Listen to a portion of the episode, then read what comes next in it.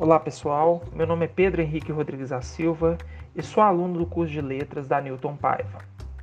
Diante da proposta da disciplina Textos Contemporâneos, hoje vamos falar um pouco a respeito do poeta, escritor, crítico literário e tradutor paranaense Paulo Leminski.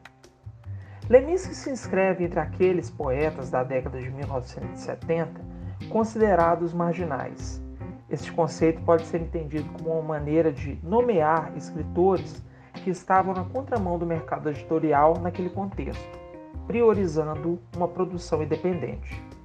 Um dos grandes trabalhos que deram voz aos poetas marginais foi a antologia 26 Poetas Hoje, publicada em 1976 e organizada por Heloísa Buarque de Holanda.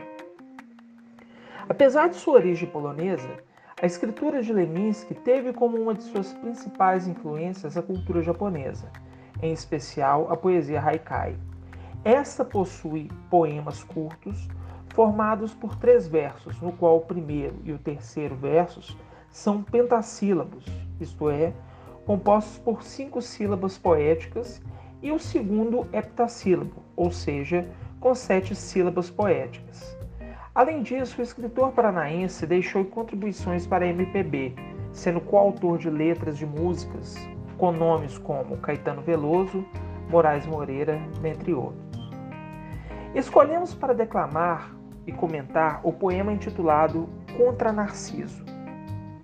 Contra Narciso, em mim eu vejo o outro e outro, enfim dezenas, trens passando, vagões cheios de gente, centenas o outro que há em mim é você, você e você. Assim como eu estou em você, eu estou nele, em nós, e só quando estamos em nós estamos em paz, mesmo que estejamos a sós.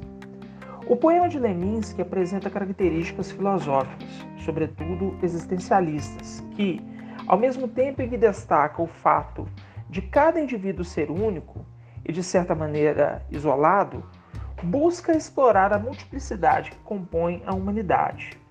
Talvez daí surja o nome dado ao poema, uma vez que, se levarmos em consideração a letra de Sampa, canção de Caetano Veloso, que diz que Narciso acha feio que não é espelho, contra Narciso, contrariamente, celebra a diferença.